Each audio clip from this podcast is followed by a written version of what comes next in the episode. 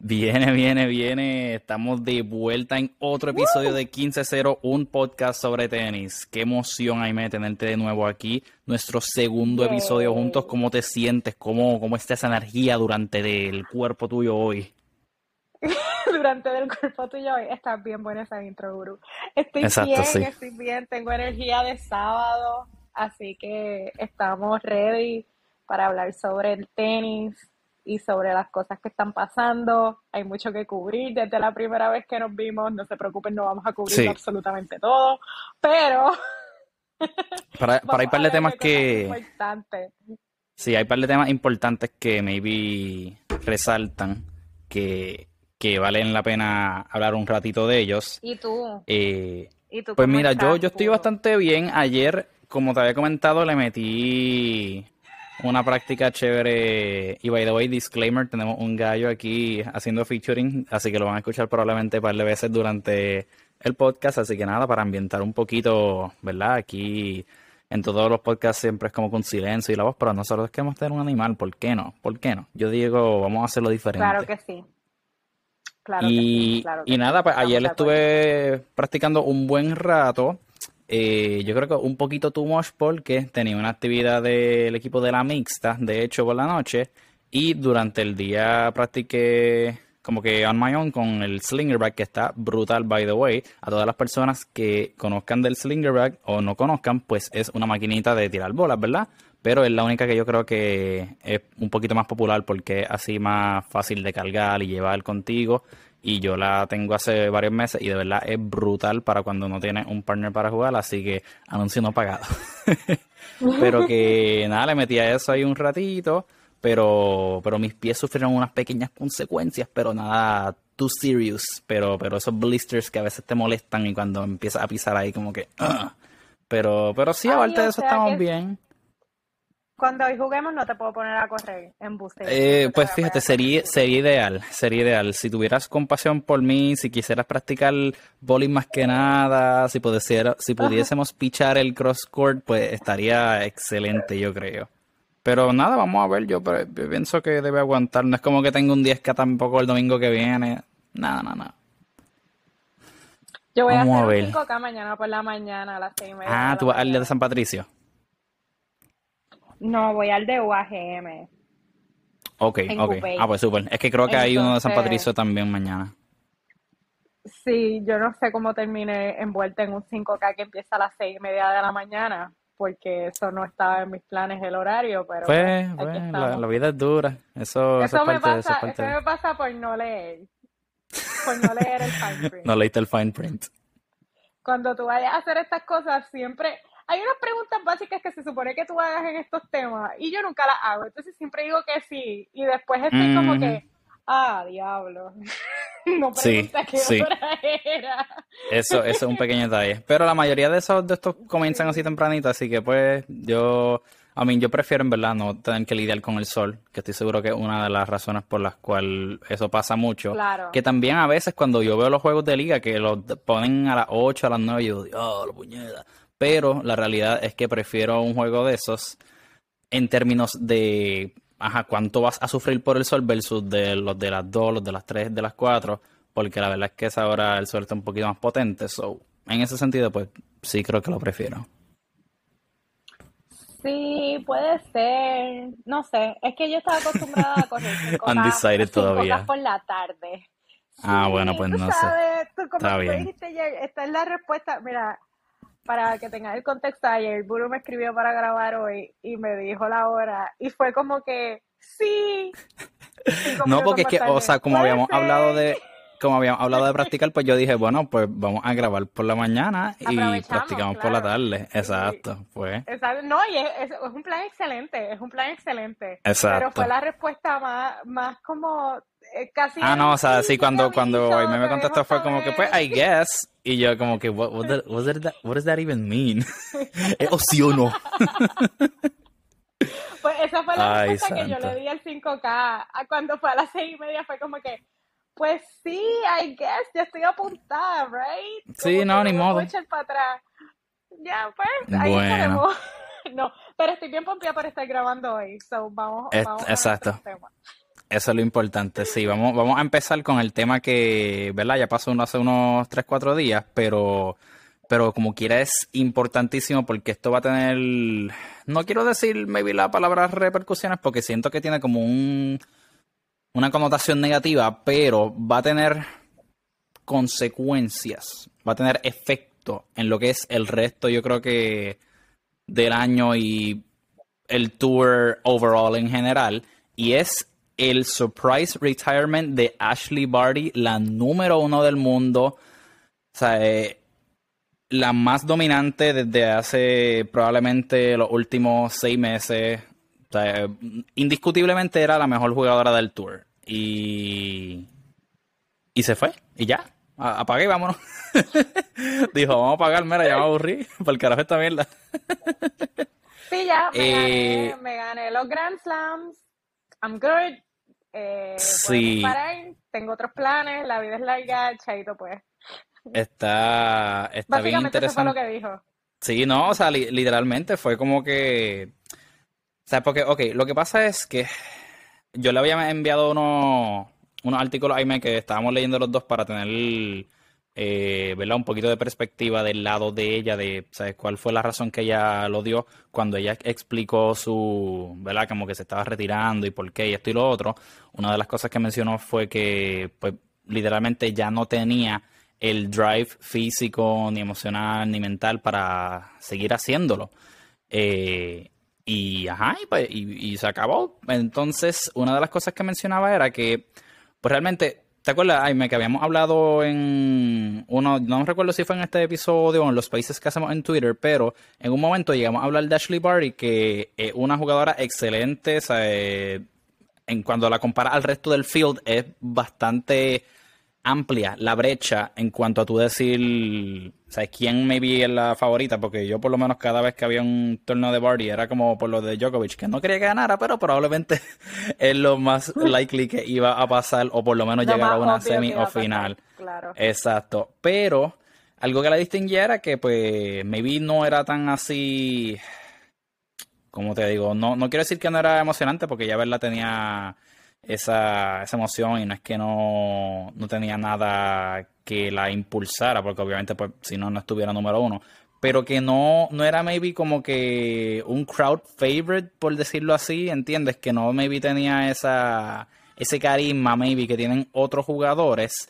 Y pues parte de lo que vimos en las razones que ella dio por las cuales dijo, mira, ya como que quiero terminar aquí, es porque realmente como que el el camino de ella, la, la carrera de ella siempre fue entonces sobre what she wanted to do y nos enteramos que pues realmente ella tenía unos sueños, uno de los cuales el principal era ganar Wimbledon, que lo hizo en el 2019 y luego de eso, pues, ¿verdad? El, digo, o sea, lo, último que ganó fue ahora el Australian Open en 2021, que entiendo que también era maybe algo súper significativo para ella, ella siendo australiana, la primera que lo ganaba creo que eran como en 44 años, algo así, so, ajá, súper, super meaningful para ella también, pero que realmente cuando lo comparas con estrellas, estas otras estrellas, ¿sabes? Comparando como por ejemplo un Rafa, un Roger, una Serena, una Venus, ¿sabes? Todo, todas estrellas en sus verdad años ya bastante mayores en términos de deportista profesional, pues uno está acostumbrado maybe a ver que todas estas personas como que pues verdad las ganas y el amor por el juego los sigue impulsando a seguir no matter what, se lesionan, pues se rehabilitan y tratan de volver, esto y lo otro, el mismo Andy Murray que se tuvo que retirar hace un tiempo y pudo hacerse una cirugía y volver, pero que como que no se quitan en ese sentido, ¿verdad? Pero que entonces, pues, la manera de Barty ver lo, que ella estaba haciendo era algo completamente distinto porque pues ella era como que yo quiero hacer esto, yo tengo esta meta y la cumplí y ya. ¿Entiendes? Que terminó en como que pues la cumplí ya y no quiero más nada versus estas otras personas que pues maybe estamos más acostumbrados y que hemos sido spoiled en ver que han seguido compitiendo y han acumulado una cantidad de torneos impresionante, ¿verdad? Y yo creo que es verdad bien interesante ver que un, jugador, y más a nivel profesional, todavía eh, que hayan jugadores así que pues tengan esa, ese tipo de mentalidad. ¿Qué tú crees? A mí me pareció fascinante, este, porque me parece que ella sí, como tú bien dices, nosotros estamos acostumbrados al romper récords. Mm, exacto. Como que exacto. estoy en la pelea de los Big Three, que antes eran los Big Four cuando Andy Murray estaba mejor, pero son estas personas que keep coming back, que siguen regresando, se les rompe la vida y ellos se arman de nuevo, se ponen crazy glue en las coyunturas y siguen para adelante. Olvídate, y para adelante que se joda. y sí, es como que whatever sí, se me rompió el pie, dame un break, vengo ahora, déjame amarrármelo y vamos a terminar este juego. ¿Entiendes? Ese tipo de persona. Sí. Un Rafa, un, un Federer que también que se acaba de operar la rodilla para ver si puede jugar a Wimbledon. De hecho, te perdí un cantito ahí por si acaso hay un espacio que ahorita se perdió un ching el audio, pero entiendo tu pregunta.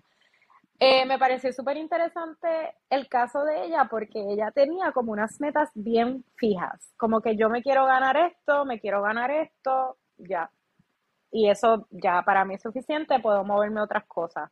Yo estaba leyendo este en parte de lo que de, esa, de esos artículos, ¿no? Que Sloan Stephens estaba diciendo que el el 2020, y yo creo que eso tú lo puedes ver mucho en el draw, más, más que nada en el draw femenino.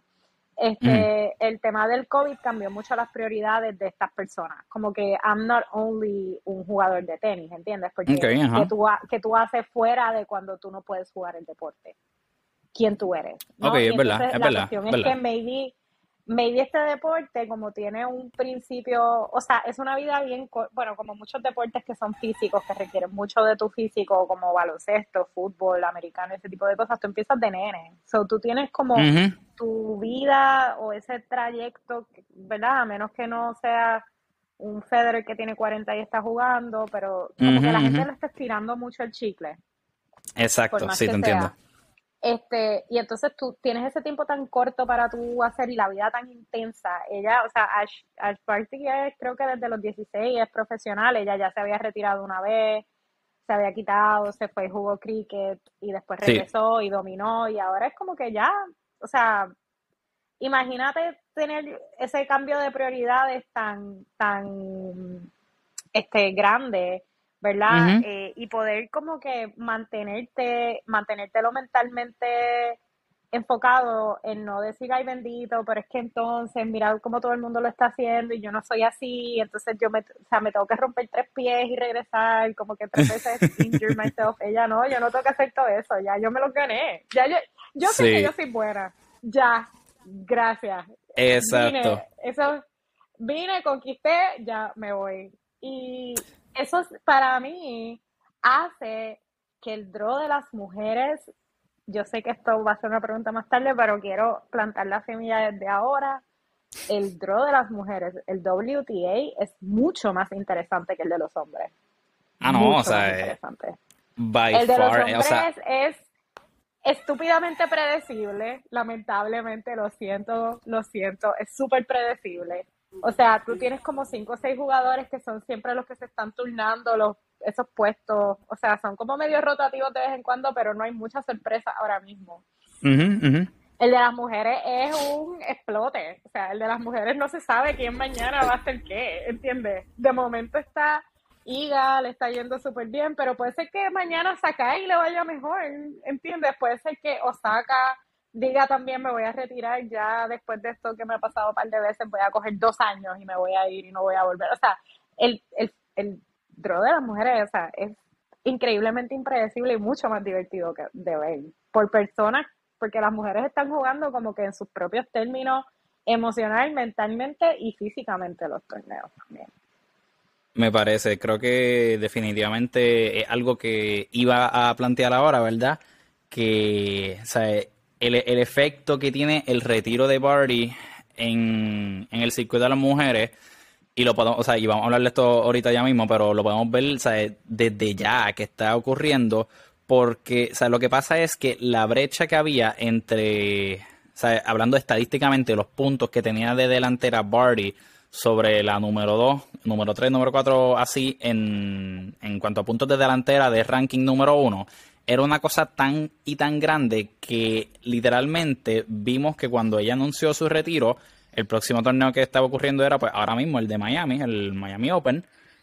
Y la diferencia de puntos entre lo que ahora es la número uno, que es Iga Swiatek, by the way, y la número dos, eh, que creo, creo que era Contavit, no me acuerdo bien, pero creo que era Contavit, Ana Contavit, eh, era una cosa, ¿sabes? De creo que eran como 100 o 200 puntos, que es una cosa, una bobería. O sea, que con un. un nada. Creo que como dos rounds que ganes, pues ya la diferencia se va anotando. Y pues dependiendo de verdad quién vaya avanzando y quién no, literalmente podría haber un shift, maybe como que de week to week, de, de quiénes son los espacios. Pero, o sea, literalmente entonces con este, con el retiro de Barty, vamos a ver, o sea, casi todos los torneos, por lo menos, a menos que se vaya despegando alguien, por ejemplo, Iga que está número uno ahora, que no es por mucho, pero supongamos que Iga entonces se va estableciendo y que gana maybe dos de los próximos cinco o seis torneos o algo así, pues que vaya entonces separándose del pack.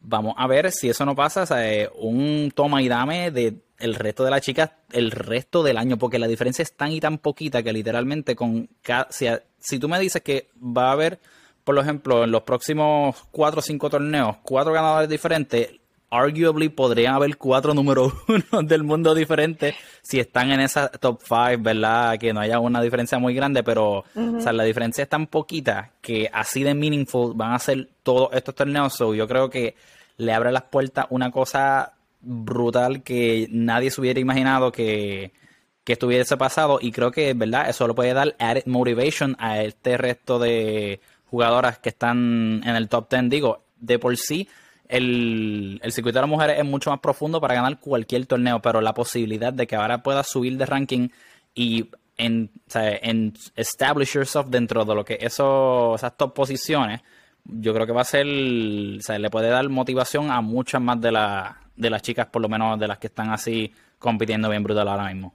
Sí, yo creo que porque también tienes que contar que las mujeres tampoco ya la, la dominante que era Serena, básicamente.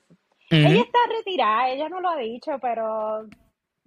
No, ella va a volver, ella va a volver, yo creo que vuelve. Es que está, está lastimada todavía. No es como que le queda mucho, pero ella vuelve. No, no, no me digas eso. ella va a ser como, este, ay Dios mío, Jesus, va a ser como Federer, se va a arreglar para hacer un, una ronda más y se va a retirar. Vamos a ver, vamos a ver. que ella no pueda seguir jugando. Digo, eso es lo que yo pienso. Ella ahora mismo tiene otros proyectos, muchos otros proyectos que ella está desarrollando que están fuera del tenis. O sea, ella tiene marca de ropa. Marca de ropa. Mañana va para los Oscars. También gufear las piezas, by the way. Para los Oscars, eso también chula. Este, tiene joyería, tiene una marca de ropa, o sea, tiene una marca de ropa, tiene joyería, tiene una película que mañana está compitiendo en los Oscars, King Richard. o sea, ella está diversificando su negocio, ¿entiendes? Inteligentemente, porque como te digo, el tenis tiene un, un tiempo, sí, claro, claro. es larga, pero el tiempo que tú tienes para jugar tenis es corto. O sea, ella, además de todos los endorsements con Adidas, y creo que ella tenía una tarjeta de crédito también, este creo que era Capital One, era, ella era también. Ah, pues fíjate. Este, parte de eso, ella era spokesperson. Sí, me parece que la vi en unos anuncios, maybe fue el año pasado, pero whatever, o sea, no le pagaron tres pesetas.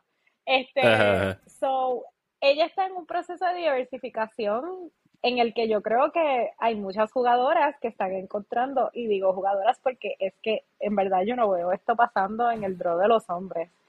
Las mujeres están encontrando como que es, expandiendo su vida a otras cosas, ¿entiendes? Que están algunas relacionadas al tenis, porque sabemos que Ash Party, por lo que ha dicho, ella dice que él pues se va a quedar con trabajando con la juventud, con la parte de los juvenil y el desarrollo de maybe futuros talentos y ese tipo de cosas, o se va a quedar se va a quedar en el tenis, a lo que están renunciando es básicamente más a la presión de que se ve más marcada en el en la parte de masculino de tienes que seguir y seguir y seguir y seguir y seguir y no me importa y no me importa y no me importa, te rompe algo, sigues, vuelves, regresas. Tienes que, o sea, ¿quién va a ser el primero que llega a los 23 premios, a los 21, a los 22? O sea, como que tienes esa, esa, ahí hay como una presión bien grande que la, que pues, ciertamente el circuito de las mujeres está diciendo como que, eh, sí, pero no mm, va a hacer otra cosa. Pero fíjate, yo creo que es bien interesante eso porque yo pienso que esto puede marcar un precedente precisamente para eso. Eh, la jugadora que pienso así como que inmediatamente que yo digo, o sea, yo pensando aquí selfishly como tennis fan, que no quisiera que pase, ¿verdad? Pero que, o sea, si vimos eso, pues no me sorprendería que, como tú dijiste, que una Osaka pudiese hacer algo parecido, ¿verdad? Dependiendo de cómo vayan las cosas, pero, pero pienso que, o sea, mal con precedente, tan, tanto en las chicas como maybe para los hombres, ¿verdad? Es bien raro, o sea, no hemos visto un caso así todavía. Digo, el, único que se me ocurre ahora mismo, eh, un caso viejito, pero bastante famoso, cuando Bjorn Borg se retiró allá en los 70, que pues verdad también fue algo súper impresionante en su momento, porque fue a los 26 años, el tipo estaba on top of the world, uno de los mejores jugadores en la historia, todavía regarded como uno de los mejores, eh, y tenía su rivalidad con McEnroe ahí, ¿sabes?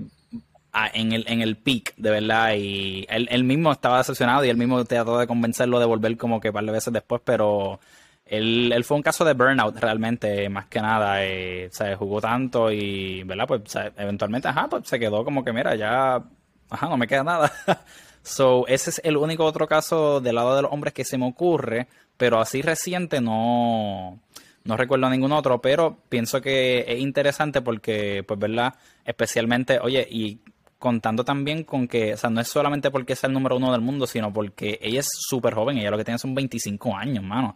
So, pienso que estos jugadores que están subiendo y eso, eh, ¿verdad? O sea, uno los ve de afuera y pueden verse súper eh, competitivos y toda la cosa, pero uno no sabe por lo que ellos están pasando. So, si fuese el caso de que alguno también se siente de esa misma manera, pudiese tomarlo en consideración y decir, mira, cuando yo llegue a tal meta y eso, pues como que hasta ahí llego y ya.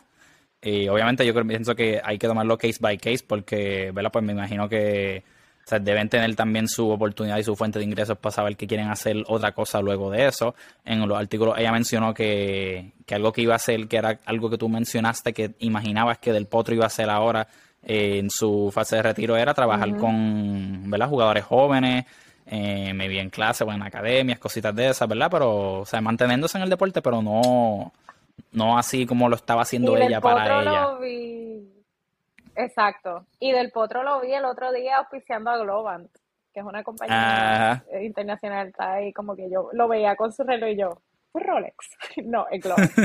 este, así que, o sea, ellos tienen que darse los chavos de alguna forma, ¿verdad? Este, Y esta, sí es triste para nosotros como fanáticos, los juegos de Ashley Barty eran muy divertidos, me pareció una jugadora increíble. Me emociona de todas formas la, las posibilidades de quién viene por ahí, ¿no? Este, de, de qué puerta abre ese retiro. Eh, y que también maybe ella regresa, porque esa es la cuestión, como que a veces tú alcanzas metas y lo que eso hace es que te da para otras, como que tú tú amas tanto todavía lo que tú estás haciendo que te pones como que otro escalón de la meta. Pues me gané un Australian Wimbledon, me quiero ganar esta otra cosa. Pero también eso, también puedes, como tú bien dices, tú los estás viendo en la cancha, pero tú no estás sintiendo la presión. Yo estaba pensando te escribí el otro día de, de cuando tú y yo jugamos la primera vez liga en febrero de 2019, ese primer juego yo estaba súper nerviosa, o sea, súper nerviosa. y estamos hablando de que yo estaba jugando contigo enfrente de como tres personas que estaban más preocupadas por la medalla que se estaban tomando que por el juego, ¿entiendes? Aquí no había, eso era, si hay un no stakes game en el mundo, era ese juego. Y, eh, o sea, y yo estaba paniquear. Oye, pero eso es bien normal, en verdad. Eso es bien normal, bien normal. A todo el mundo le pasa. Yo con mi primero de liga también igualito. Sí. Imagínate a nosotros que somos personas que no estamos, o sea, a nosotros no nos están viendo por televisión, ni mañana van a salir artículos disectando mi juego, ni por qué dejo el forehand, porque odio la malla. ¿Entiendes? Como que nadie va a salir, no va a salir Stephen Smith a hablar de mí en ESPN. imagínate la presión que tiene que ser para ella que, y ellos también, para todos, que mañana por la mañana tú haces algo malo o, lo que sea y sale todo este mundo a decir, es el final de Buru. no, literal, sí. yo, estoy seguro que en su equipo tienen que tener gente que los que lo ayude a entrenar a eso, porque eso es parte, es algo tan normal ya que, like, they have to be able to live with it en cierto sentido. Sí, no, y tú, tú puedes aprender a live with it, de seguro, pero eso no quiere decir que tú siempre quieras vivir con eso. Ah, no, claro, Porque mira, mira el ejemplo de Naomi Osaka. O sea, hace tres semanas atrás o algo así, ella tuvo, perdió Indian Wells por un heckler, por un por una persona de 10.000 personas que están allí. 9.999 personas estaban a favor de ella y un tipo le dijo, Naomi, you suck que estuvo mal, porque tú no debes hacer eso, pero no, claro, claro, claro. También, también vamos a ser realistas, la vida no se va a prestar para que todo el mundo esté siempre de acuerdo contigo en todo, ¿verdad? No somos billetes, nadie es un billete de 100. So, el tipo le grita eso y ella perdió por completo la... sí, no sé, se, se, le cayó el juego por completo, que el primer set le fue horrible. Completo. El segundo lo pudo de esto un poquito más, pero pero sí, eso se lo afectó full, full. Sí, ella se puso a llorar, este, o sea, se puso a pensar en cómo le había ido hace muchos años atrás en Indian Wells a Serena y a Venus. Que Serena sí, que le trajo recuerdos by the way, después de lo, claro, que después de eso, by the way, Serena y Venus nunca han vuelto a jugar Indian Wells. Jamás. Sí, eso fue, eso fue un, un papeloncito que pasó. Sí, pero cuánto te cuánto puede afectar ese tipo de presión que tú tienes todos los días y pensar que tú eres la única básicamente tú eres la persona responsable de alimentar un equipo hasta cierto punto porque tu trabajo es el que le da trabajo al coach, trabajo al nutricionista, trabajo al de los ejercicios, trabajo al del de esto, o sea, tú eres una compañía de una sola persona. Me parece que puede ser bien estresante. Y entonces Ashley dice, ya yo conseguí lo que yo quería conseguir, ya me gané los premios que me quería ganar. Pues ahora voy a hacer algo que está relacionado al tenis porque claramente llama el deporte, pero que me quite la presión de encima. que me deje hacer otras cosas, que me dé tiempo, que me dé espacio. Y eso yo creo que es súper válido. Ah, no, full. O sea, yo pienso que, o sea, toma no solamente como que determinación y tú estar claro de qué es lo que tú quieres, sino o sea, valentía también, porque. o sea, hubo, y de igual manera de que, digo, gracias a Dios, ¿verdad? Todo el mundo la ha apoyado, todo el mundo, por lo menos la gran mayoría de las reacciones que yo he visto, como que han sido gente que han dicho, como que, ah, o sea, como que están tristes, pero a la misma vez, como que, pues, ¿verdad? La apoyan, como que, que bueno, que te vaya bien, esto y lo otro, pero.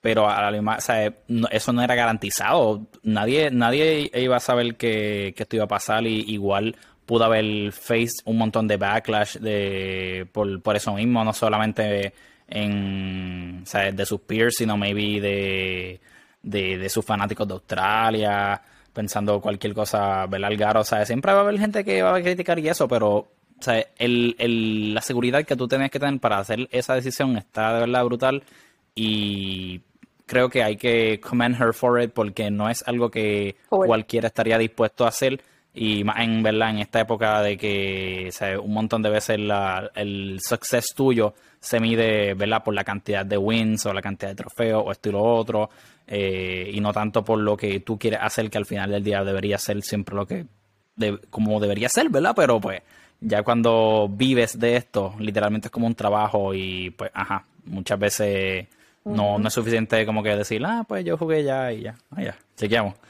So, so sí, pienso que definitivamente es un, es un good move para ella, para el tenis. Vamos a ver en qué estado lo deja. Yo pienso que aunque sí, ¿verdad? Va, va a ser una de las historias más grandes de aquí a cinco años, de aquí a diez años, un, uno de esos what ifs, ¿verdad?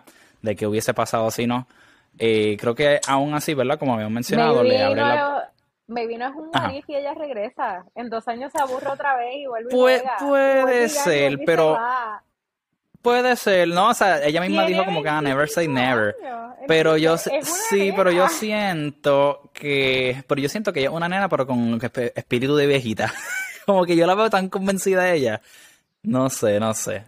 Vamos a ver. Sí, pero yo creo, ya lo hizo una vez. Pero era diferente porque no, no era como que me voy porque ya no quiero hacerlo más, era como que me voy porque quiero hacer algo diferente, ¿entiendes? Y era mucho más joven, eh, tenía como 20 años. Sí, no sé, para mí que, o sea, está cool que deje la puerta abierta a regresar, yo no pienso que sea totalmente inválido, imposible que vaya a volver. Ah, no, no, no es este, imposible. igual que como ella cambia, igual que como ella cambió de idea así ahora, pues puede ser que cambie de idea otra vez. Puede que Maybe. Puede que en Yo lo que pienso estemos preguntándonos cómo sería el juego si, si ella se hubiese quedado jugando. Pero yo lo que pienso es que su salida le da también espacio a otra gente. exacto, exacto. Pero yo lo que pienso es que, por ejemplo, obviamente, o sea, la, la gente que juega profesional, pues este es basically su trabajo. Y yo digo, mano, o sea, ok, si tú te retiras estando súper seguro que esto y lo otro, como que no te aburre. como que obviamente cuando ya, cuando ya te retiras, cuando, ajá, cuando ya estás pues, acabando tu carrera de, pues por, por vejez, vamos a ponerlo así, ¿verdad? Pues porque ya tú sabes, mano, y pues tienes otras ambiciones y tienes otros negocios, como te he mencionado, la misma Serena y esto y lo otro. Pero cuando te retiras así, cuando te retiras así de joven, ¿qué tú vas a hacer? ¿Qué vamos a hacer? Pues mira, ella va a ayudar a la juventud a jugar serie. Ella tiene 25 Bueno, pero todos los días. No lo sé, Rick. No lo sé. Buru, que a ti no te guste. Oye, no, no, no es que no, yo no es que yo no diga que yo pueda, pero yo siento que ella tiene, que ella va a tener que hacer algo más como que para ocupar Mira, ella va a terminar haciendo otra cosa. Ella dice que ella tiene sueños, en plural. Ella va a ayudar a la juventud, es un sueño. So, puede ser que ella termine también haciendo otra cosa. No me parece que, por ejemplo, tenga. Maybe termina haciendo coaching o algo así. Pero maybe termina siendo coach. Maybe, qué sé yo, termina siendo ella la que es comentarista en ESPN en vez de Del Potro. Sí. Que todavía yo voto porque Del Potro vaya y hable en los juegos.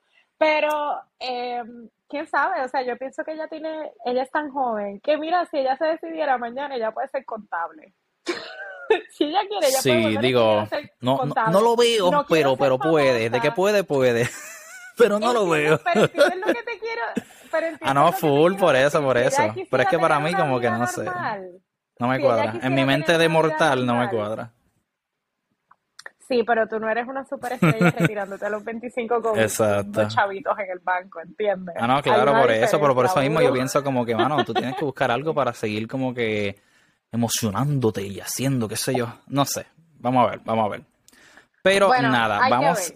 Hay que ver. Hay que ver, full, definitivo. Pero vamos a hablar entonces de los de los resultados tempranos que hemos visto de el Miami Open. Fue bien, bien gracioso. Porque, ¿verdad? Todo el mundo estaba, ¿verdad? El, el primer día, segundo día, eh, mencionando que, ah, DH, como que se fue Barty, ¿qué va a pasar ahora?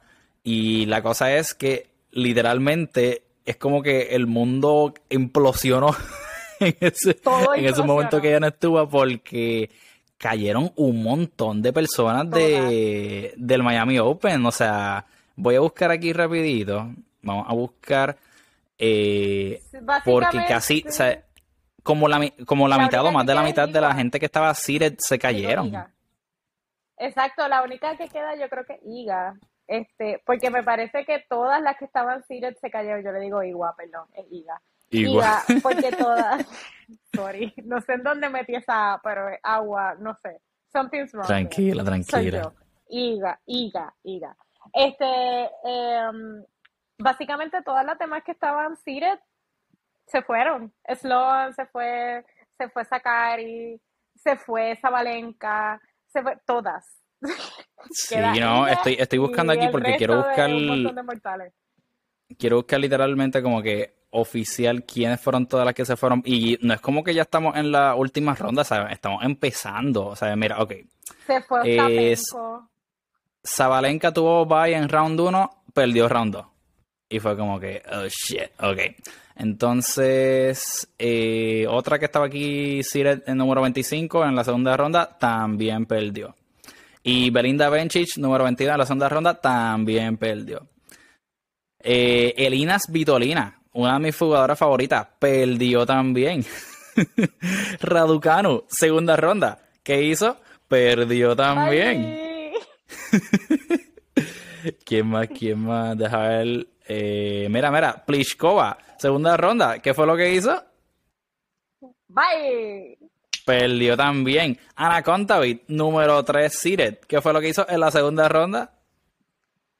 Se quitó, se fue. No se quitó, pero, pero la fueron. La fueron, la fueron, ¿verdad? No se quitó, es verdad, la fueron full. Leila Fernández, número 18, súper popular, estrella subiendo ahora. Segunda ronda, chequeamos. Angelique Kerber, digo, Angelique Kerber fue, fue que Osaka la ganó, pero sobre esa está válido. Osaka por lo menos es de las pocas que está unseated, pero obviamente sabemos que no una jugadora cualquiera unseated. So, ajá, esa es pequeña excepción. Esto es un caso de, sí, esto es una excepción. Ella está unseated ahí por, ¿verdad? No lleva mucho tiempo sin jugar pero mejor dicho, ha sido esporádica jugando, pero ella está para ser seated all the time. Todas, o sea, la gran mayoría de por lo menos la en papel, las que uno consideraría favorita, han caído de una cosa que tú te, o sea, parece como si fuera Apocalipsis, algo así. Ons Jabur, una jugadora súper super popular que también está subiendo, ella sí llegó, eh, juega hoy en la tercera ronda contra Canepi, si no me equivoco. Paula Badosa también aguantó por lo menos ahí, no, no se ha eliminado. Elise, eh, Ellen, Ellen o Elise Martens también se, fue la segunda. Eh, mira, Zarenka está viva. Zarenka todavía está viva. Juega hoy con. Hoy o mañana con Frug Virtova. Estos nombres, a veces yo tengo un issue pronunciando los que de verdad. Mira, yo le digo Igua a Igazo. Igua. son tres Mira, María Zakari también se fue. Madison Keys también se fue. Ay, qué, qué, doloroso. No, de verdad, ha sido, una, ha sido. Una matanza, Ha sido como una, una hemorragia. Una hemorragia de, de sí, sí, sí. Yo, yo me quedé cuando empecé a ver todas las que estaban, las ya se habían eliminado. Yo, wow. O sea, nada, queda, queda del, básicamente de las que eran seated. Ahora, ¿verdad? Se vuelve emocionante porque sabes que hay una gran posibilidad de que hay una, no, una ganadora diferente, ¿no? Sí. ¿Quién va a tener y este hablando de eso, obviamente esperamos que sea alguien que reconocemos, pero bueno. no, nos gustaría, pero, pero con, con estas últimas cosas que han pasado, yo creo que Exacto, yo, yo creo que de nuestras predicciones las más difíciles de pegar son las de las chicas, por eso mismo. Por eso no nos metemos mucho ahí. Exacto, pero vamos, vamos, vamos a hacer un, un, intento, por lo menos a quién tú ves de... Vamos a ver si puedo conseguir, porque ellos usualmente tienen como que el top draw y el, y el bottom draw. Pero, por ejemplo, mira, voy a, voy a tirarte aquí algunos nombres de las que maybe pensemos que que tienen break, eh, de las que están vivas todavía. Mira, todavía está viva Iga, ¿verdad? Eh, Coco, Coco está, oh, está, viva. Coco yo la pongo llegando como a la semifinal. Bueno, yo creo que eso es un poquito too much ahora mismo, pero no, no lo descartaría con la cosa como va ahora Podría, Creo que por, eso te digo, por cómo va la cosa, me parece que ah, podría, podría llegar hasta la semifinal, porque si se siguen reventando las CIREP, puede ser que llegue hasta la semifinal. Sí. Mira, Shelby Rogers, eh, que últimamente está jugando bastante bien, que fue la que le ganó a Ostapenko, está viva. Eh, Kubirova, está viva. Lauren Davis, que fue de los qualifiers que ganó también, está viva. Deja ver quién más. Jessica Pegula contra Rivaquina. Eso es un buen matchup. Eh, Azarenka todavía está viva. Paula Badosa eh, Ons Jabur y Daniel Collins, que fue la finalista contra Barty en el Australian Open. Creo que ella también puede hacer un buen run. Eh, Osaka contra Muchova, que Muchova fue la que le ganó a Leila. Alison Risk, eh, deja ver quién más. Belinda Bencic. Belinda Bencic está no, todavía. ¿Está viva No. me habías dicho ahorita que la eliminaron? Ah, verdad, no, me ah, confundí. Es que dice, es que decía Don, pero es que era Don de que Don ese match, como que ese match terminó. Así que Belinda ah. todavía, Belinda sigue viva. Belinda está ahora mismo en el round of 16, de hecho. Así que va, va bien. Pero de, esos nombres que te mencionas, sí, ¿verdad? ¿Con quién, a quién, dime, dime dos que tú piensas que tienen break de llegar a la final. Wow, este Azarenka y a mí me gusta, o sea, probablemente gane Iga, pero vamos a decir que me gusta también Shelby Rogers. Ok, Shelby. Shelby. No sé por qué. Como que me gusta Yo siento que Shelby, Shelby es un dark horse, un sleeper, sleeper candidate. Sí, y me gusta ese tipo de como que me gustan los dark horses en el tenis. So, Yo siempre le voy a la gente que esto. Mira ahí, te estoy poniendo a Coco en las semifinales. O sea, that's my Sí, yo como que, bueno, amiga, ok, si tú lo dices. Pero es que me gusta, o sea, me gusta, porque pienso que, ok, esta es mi lógica detrás de esto. Eh, va, a menos explícanos, explícanos, dale, ilumínanos, dinos el I'm process, I'm of thinking. el I'm thinking es que yo le, a mí me gustan los underdogs. Este, y ah, bueno, claro, que claro. puede llegar a la semi, puede llegar a la semi porque veo un camino en el que muchas de las que son, sabemos que están bien duras ya están fuera. O sea, no es que estén todas fuera, o sea, está todavía, está bien que está Shelby, está este eh, Martins, o sea, hay gente, no es que esté un camino libre, pero creo que le puede dar, si, si sigue la tendencia como está hasta ahora, se van o sea, hay más posibilidades, pienso.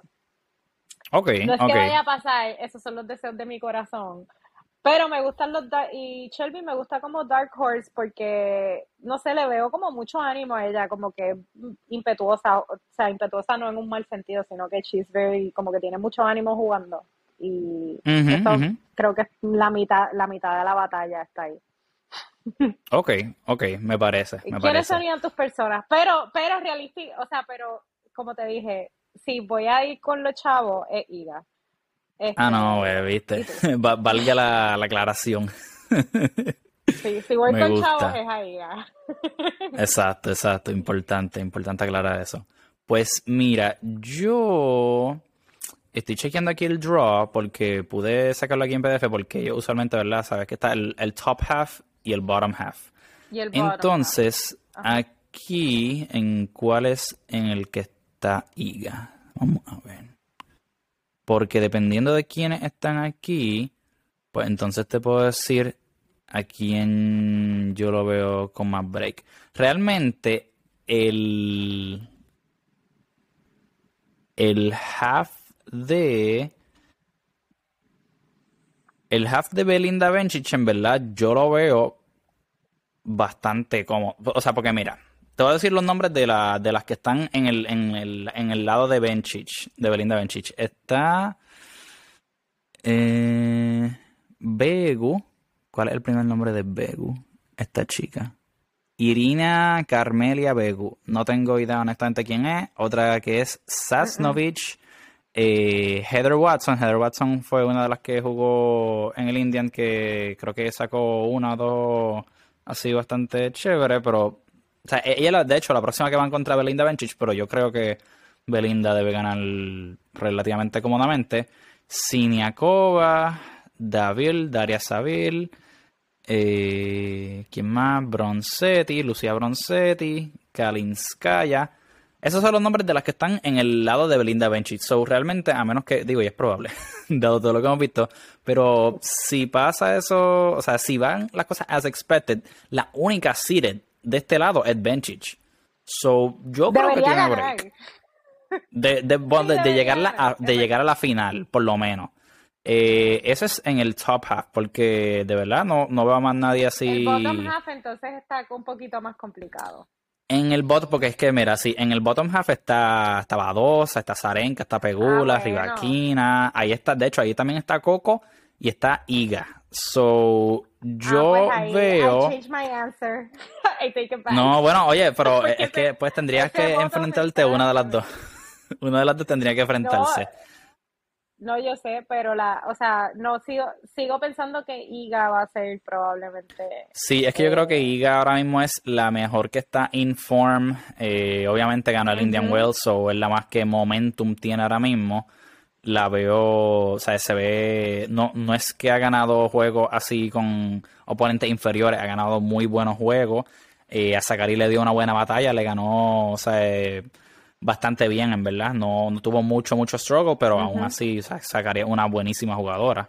So, yo creo que Iga tiene muy buenos chances. Creo que el bottom half overall, ¿verdad? Pues va a ser un poquito más retante. So, quien salga de ahí, maybe está más ready porque realmente del top half, eh, además de Benchich, pues también está Ons Jabur, eh, Daniel Collins, eh, también está Naomi, ¿verdad? Hay que, hay que ver qué, qué tipo de saca viene jugando los próximos dos juegos porque dependiendo ¿verdad? de cómo veamos eso, pues eso puede ser también un wild card, pero hay que hay que monitorear, esa es la parte, Esa es la parte complicada porque como ella está pasando por su proceso y eso, no sabes uh Naomi te va a tocar ese día. Si va a ser una Naomi que está full on en su juego y en como ella sabe jugar, que juega excelente, o sea, como que Naomi, o sea, pero no sabes que Naomi te va a tocar. Entonces es difícil hacer predicciones con... Eh, ya de por sí es difícil hacer predicciones, como hemos dicho. Exacto. hay que para más cosas todavía. Literal. Mano, qué cosa más difícil. Para añadirle un poco a la sopa, tenemos también que hay, hay ¿verdad? razones bien reales por las que a veces no sabemos qué jugadora, cómo, cómo va a llegar la jugadora ese día a la cancha. Hay que ver, hay que ver. Es una parte que también es un poquito complicada. Pero interesante, yo creo que hace, hace el juego y la vida más, más interesante porque también es importante que la gente vea a los atletas como las personas que son y no como este, estos dioses intocables. Sí, no, definitivo. el tiempo y que están... Y que, muchas veces empiezan a reclamarle cosas como que, ah, no has ganado torneo en eh, como que tanto tiempo. Es como que, cabrón, métete toda la cancha a coger palos por ahí por abajo. Sí, vente, vente, te invito. Métete ahí a coger los servicios de 120 millas por hora. Exacto, que tú ni ves la bola hasta que te está cayendo en la mano. Literal, cuando te da ahí en el pecho, oh my god, no. Ah, y, y, del lado de los hombres estamos viendo eso también como que está trayendo esa awareness interesante en Ikirios que yo creo que él ahora mismo... Nick está... Oye, de verdad, Nick yo creo que está teniendo uno de los mejores comienzos de año así de... de o sea, no necesariamente de, de trofeos, digo, y ganar los Trail Open, que eso de por sí, o sea, ya con eso, si tú me dices que yo voy a ganar un torneo, un Grand Slam por año y, y ya, yo estoy satisfecho. Pero ah, que también sí, yo estaría bien contenta. Olvídate, esa es. que tú quieras, dame el que más te guste de los cuatro. Ya, yo no Olvídate. de Djokovic. I'm good. Pero que, pero que además de eso, también como que ha tenido buenos torneos en, ¿verdad? Tuvo unos cuantos buenos eh, juegos con Kokinakis en el Indian Wells, ¿verdad? Cayeron creo que fue en la tercera o cuarta ronda, pero perdieron con los campeones, que terminaron siendo Jack Sock y John Isner, que de verdad o sea, esa pareja estuvo brutal. Isner ya estaba en sus años más altos, pero aún así ese su altura no va a dejar de ser la ventaja que es. Así que de verdad es brutal. Y Jack Sock de verdad está jugando un tenis de doble espectacular. El mismo Isner le dijo que él lo considera como el mejor doubles player del mundo ahora mismo. Y yo pienso que de verdad que sí. Sea, Sock ya maybe como sencillista no te da tanto, pero como doblista o sea, yo pienso que lo puedes poner contra cualquiera. Y, él, de hecho, ha jugado unas cuantas veces con, con Kyrgios y, le ha ido chévere, pero, pero Sok está ahora mismo súper super bien en forma en doble. So, so nada, pero que Nick también, eh, pues aunque tuvo esa pérdida en dobles, llegó hasta la. ¿Hasta qué fue? Hasta cuartos de final, que perdió contra Rafa eh, en Indian Wells. Y también aquí cogió a Rublev en, ahora en, la segunda ronda, mano, y lo desmanteló, o sea, lo hizo mierda, lo trituró. Completamente. Lo, cogió 6-3, 6-0. Ese segundo set no le dio break de respirar para nada. Y ese, o sea, era, yo creo que una vez tú y yo estábamos hablando que yo vi jugar en el 2019 a Nikirios y a Andy Rublev en, en el US Open. Y fue la idea, la, historia fue completamente lo opuesto. O sea, Nick tuvo 27 aces y no ganó el juego. Y, Andy lo llevó a pasear.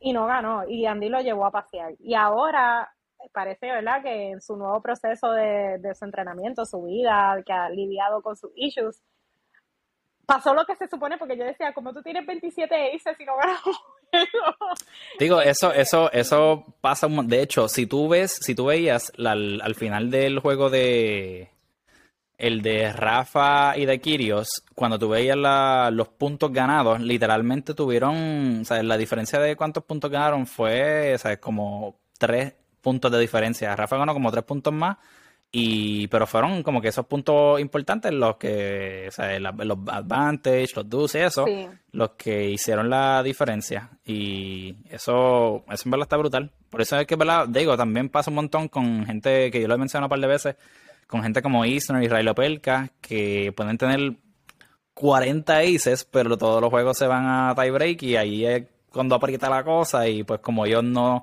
son necesariamente su especialidad, no es returning, pues ahí pues a veces es que terminan los juegos, si es que los pierden o los ganan y se decide por eso.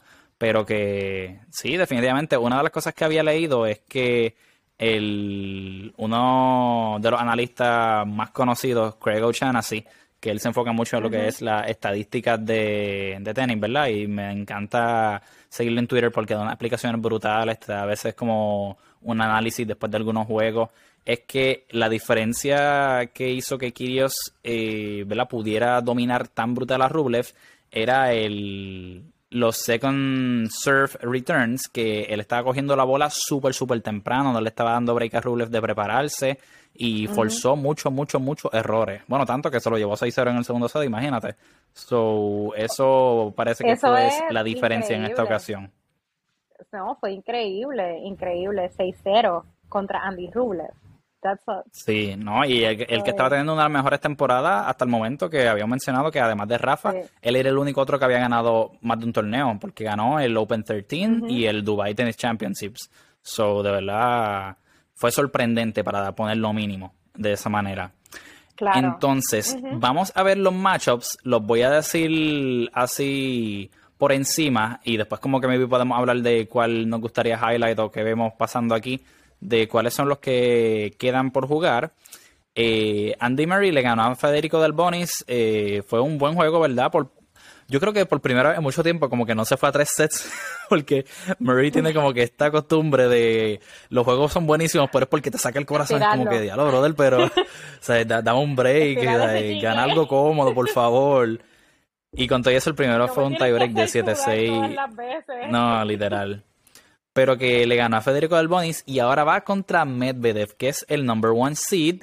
Yo lo veo apretado, pero pues de que puede, puede, ¿verdad? Porque puede, pero, pero lo veo apretadito. No sé, Rick. No sé, Rick. No lo sé, Rick, sí. Me, me gustaría que ganara Murray, pero pues. Sí, parece ser. Entonces, el otro tenemos a Christian Garin, que es el, el chileno, que es bastante joven, viene, viene subiendo por ahí, ¿verdad? Pero creo, si mal no entiendo, yo tengo entendido que esto dice que su oponente se retiró, porque creo que dice aquí como que retired, que era Pedro Martínez, uno de los finalistas, de hecho, eh, o de los semifinalistas del Chile Open en ese momento cuando se dio a principios de año, pero parece que entonces Christian Garin pasó a la segunda ronda.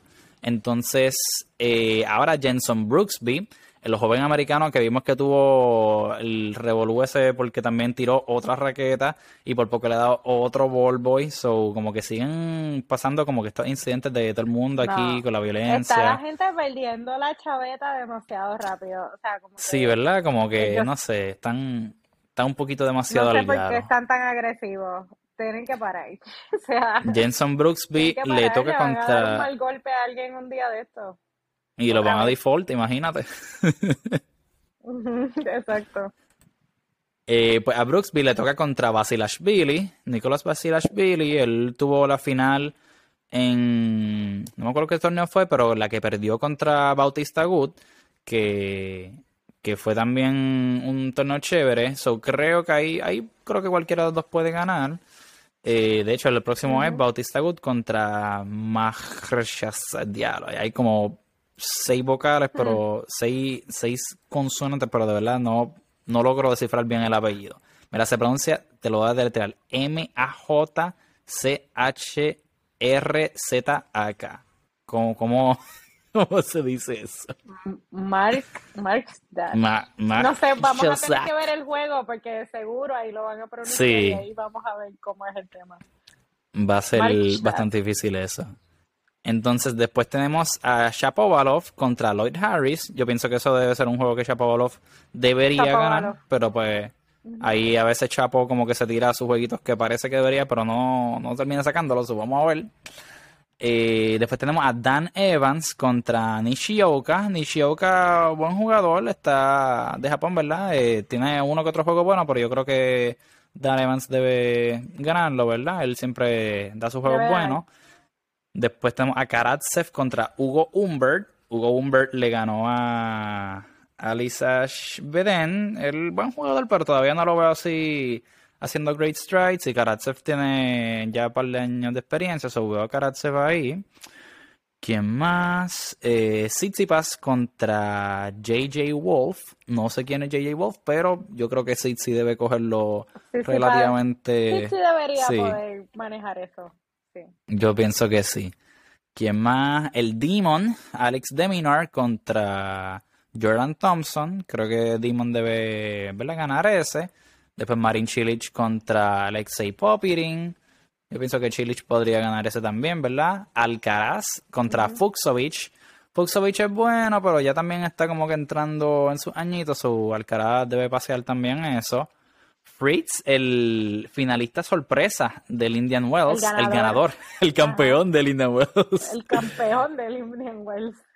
Eh, le toca contra Kukushkin, no sé quién es, pero yo voy a Fritz, olvídate de eso. Después también tenemos a Kachovanov contra Tommy Paul. Me gusta Tommy Paul, lo veo subiendo, pero no lo veo todavía. Me... Digo, ¿sabes qué? No, yo, yo creo que cualquiera de los dos puede ganar este. Porque Tommy Paul puede tirarse de sus jueguitos buenos. Sí. No veo ahí Entonces, también tenemos a Sebastián Corda contra Alberto Ramón Viñola. Ramón Viñola es buen jugador español, pero yo creo que Corda tiene la juventud y la velocidad y un poquito más de cosas a su favor, así que sí. Después también tenemos a Félix contra Kikmanovic. Yo creo que Félix también debe ganar ese. Entonces, en el bottom half es donde ya están un poquito más avanzados. Creo que esto es el third round. Este va a estar interesante. Kirios contra Fognini. Dos dramáticos en una sola cancha. Hmm. Kirios, Kirios. Sí, vamos a Kirio. Yo creo que. Oye, Fognini puede darte un buen jueguito, pero yo creo que Kirios debe ganar. Pienso que sí. No, Kirios. Kirios should win. Entonces, Yannick Sinner contra Carreño Busta. Carreño Busta es buen jugador. Es buen jugador, pero yo creo que. Yo creo que Sinner debe sacarlo. ¿Qué tú crees? Sí. Sí, yo creo que Sinner lo va a sacar. ¿Verdad? Mira, aquí estoy viendo, digo de nuevo, no estoy seguro si esto es, yo entiendo que sí, que, esto es de ahora, pero aparentemente estaba Monfils contra Cerúndolo, Francisco Cerúndolo, el, el joven de Argentina, pero aparece como que Cerúndolo se retiró. Qué raro. Bendito, bueno, pues Monfils entonces avanza a la próxima ronda. Excelente. ¿Será? No, olvídate, yo no me quejo. me da pena, ¿verdad? Pero pues, cuando toca, toca. Entonces, eh, Francis Tiafoe, Tiafoe, que es el americano que tiene un surf, o sea, monstruoso, contra Juan Manuel Cerúndolo, el hermano. Eh, yo creo que Tiafoe tiene break ahí. Yo pienso que lo debe. Sí, yo creo que debe ganar él. Entonces, mira, este va a estar chévere. Casper Roth contra Alexander Bublik. Bublik, Bublik tiene sus juegos buenos, pero yo creo que Roth puede, puede manejarlo. Entonces. Sí, ¿verdad? Ok. Como puede ganar cualquiera de los dos. Ok. Pues entonces después tenemos a Hugo Gastón contra Cameron Norrie. Norrie está jugando muy bien tenis últimamente. Y él también ganó el. ¿Cuál fue? El del Ray Beach. Así que pienso que pienso que debe ser Nori. Ahí no lo veo con mucho issue. Eh, mira, después tenemos a Kokinakis contra Dennis Kudla. Y Kokinakis está aquí de chivo. O sea, eso fue una cosa porque.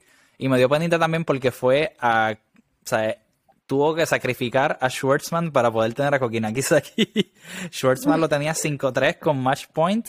Y Kokinakis tiró un down the line ahí, ¡pam! Chacho, que lo salvó y se lo sacó, sacó el juego. Imagínate, eso se nos fue a pique Diego, pero queda Kokinakis pues, ahí y. Más vale pues, que yo pienso, uso de su.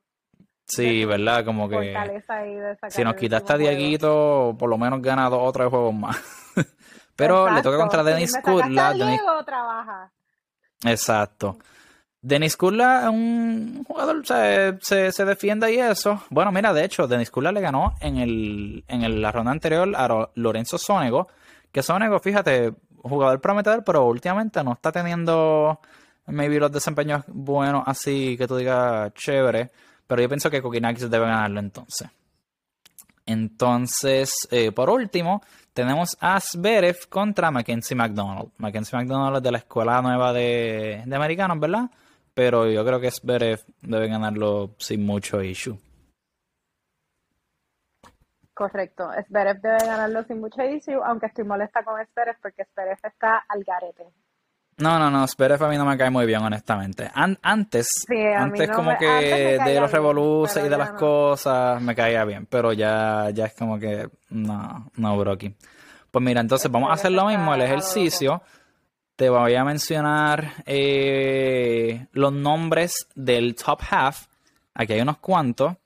Y tú me dices dos de estos, de todos los que te digas, dos de estos que tú ves llegando a la final por lo menos. Entonces, por ejemplo, está Medvedev, está Murray, está eh, Bautista Good, está Shapovalov, está Karatsev, está Tsitsipas, eh, Herkas, está también Marin Cilic, Alcaraz, obviamente, Taylor Fritz, Ramón Viñola, Félix y Kachanov. De esos nombres, dime dos que tú ves que tienen break de llegar a la final. Obviamente Nick, este, y... Pero Nick está en el bottom, Nick está en el bottom. Espérate. No, perdóname. Vuelve, es que empezaste y son muchos nombres. I got lost. son muchos, son muy... Okay. primeros tres. Vuelvo, vuelvo. Medvedev, eh, Andy Murray. Medvedev de seguro. Medvedev de seguro. De seguro, bueno, pues ya, ya, ya sé uno. Ok, pues está bien. Pues entonces, pues Murray descartado entonces. está, descartado está Basilashvili, está Bautista Good, Chapovalov, está Dan Evans, Karatsev, Hubert Hurkas, Sitsi, está también Marin Cilic, Alcaraz. Sitsi, obviamente. Ok. Sitsi over Alcaraz. Y por encima de Fritz también. Va a, no, va a llegar a Alcaraz. Mm, va a llegar a Alcaraz. No lo sé, Rick. ah, ah bueno, sí. Estos pics de ahí son emocionales, hermano. No, no me sirven porque ella piensa con el No, ya te dije, no, ya te dije como que serio, serio, serio, serio, serio. Ah, bueno. Yo creo que Medvedev, Medvedev, este, y creo que al carajo Fritz, cualquiera de los dos puede hacer un. Al carajo Fritz, es verdad. Yo pienso que yo creo que Porque yo creo que Fritz viene con el impulso de. Viene con el impulso de India Wells. Es verdad, es verdad. ¿Verdad? Siento que sí. So, so, si sigue jugando en su. Si sigue jugando así, o sea, como que si sigue. Se trae ese momentum, puede llegar a la final. Ok. Entonces, de lo. De este es del bottom half. Aquí está Kirios, está Fognini, Carreño Busta, Yannick Sinner, eh, Monfils, Tiafoe, eh, Casper Rod, Bublik, Cameron Norrie, está también Kokinakis, eh, Mackenzie McDonald y Zverev. Zverev puede, aunque no. Sí, de que puede, puede, sí. De que puede, puede. Sí. como dice una amiga el que puede, puede, él puede. el que puede, puede. Y yo creo que aquí sí, yo creo que es Zverev, porque no veo, o sea, me gustaría que Monfils llegara a una final, pero yo no estoy segura si, Aquí el issue con Monfils, mira, el, en el, en el, en el bracket donde está Monfils, para que él tuviera el break de llegar a la final del bottom half suyo, primero, bueno, o sea, el, match de ahora es de Francisco Segunduro. Yo creo, bueno, el que, el que entiendo que se retiró, so, creo que pasa automáticamente. Si.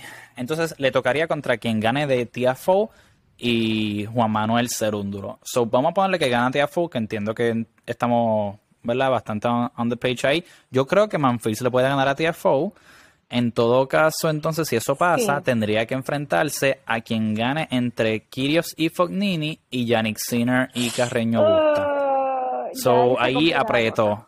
Ahí apretó. Eh, digo, yo creo que puede, pero no es, no, es tan paseo como otros brackets, no, ¿entiendes? Yo no veo, no, yo no veo a Monfils pasándole fácilmente ni a Kirios ni a Fognini a ninguno de los dos. Con Fognini yo creo que tiene break, un poquito más de break. Yo no lo, sí, no lo veo imposible, porque no es imposible. Yo creo que, yo creo que Monfils tiene mucho, mucho estamina para jugar y creo que eso es. Sí, no, él todavía tiene el atleticismo de él que le ayuda mucho.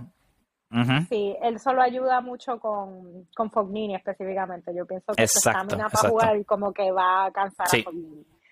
Sí. Pero cuando se, si se encuentra como con un Kirios, la cosa se va como que... Sí, no, ahí, ahí, ahí aprieta.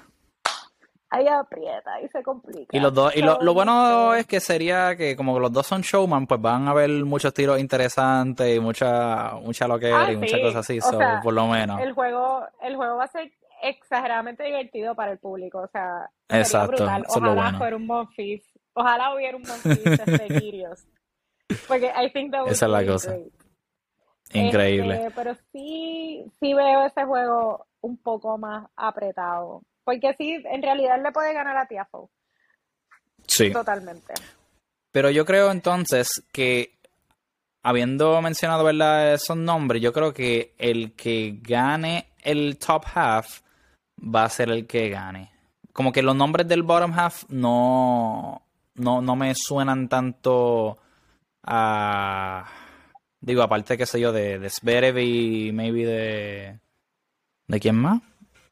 Es que como que ahora mismo no, no veo a alguien que yo diga, bueno, maybe Nori. Nori, Nori podría, pero no va a nadie más que yo diga me convence de que va a ganar. So, yo creo que el que gana el torneo va a ser el del top half, porque ahí está, está BDB, está, está ah, el mismo sí, sí, está el Caraz me parece que el top half gana este torneo. Sí, yo creo que sí.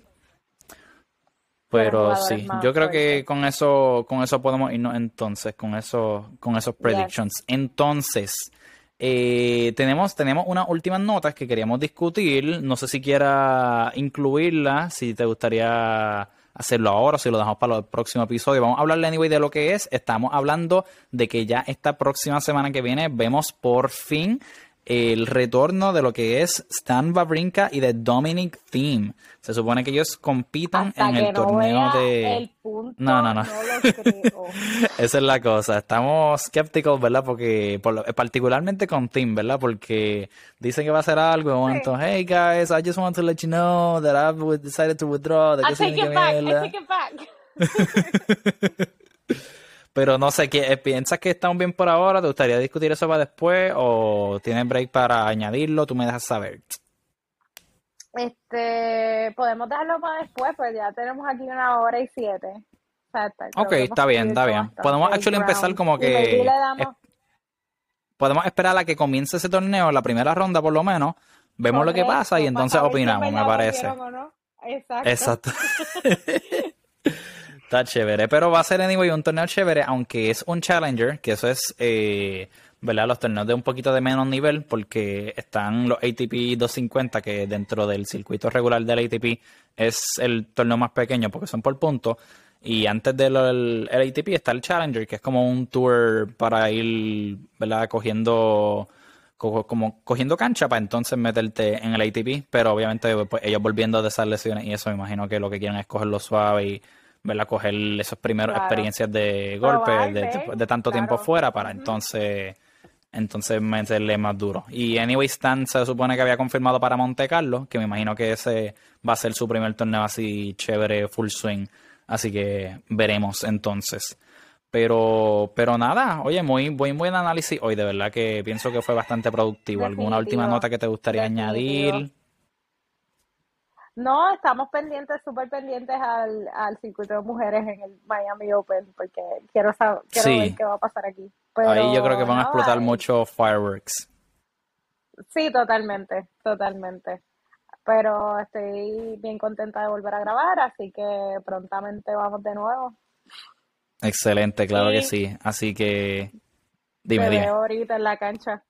Esa, esa es la esperanza. Mira, ahora aquí empezó como que yo voy a dar un poquito, qué sé yo, vamos, vamos a estar pendientes. Yo espero que nos podamos ver en la cancha. bueno, me dejas saber. yo te aviso porque tu viaje es un poquito más larguito que el mío, así que. Dale. bueno, bye bye, nos vemos. Bye, nos vemos.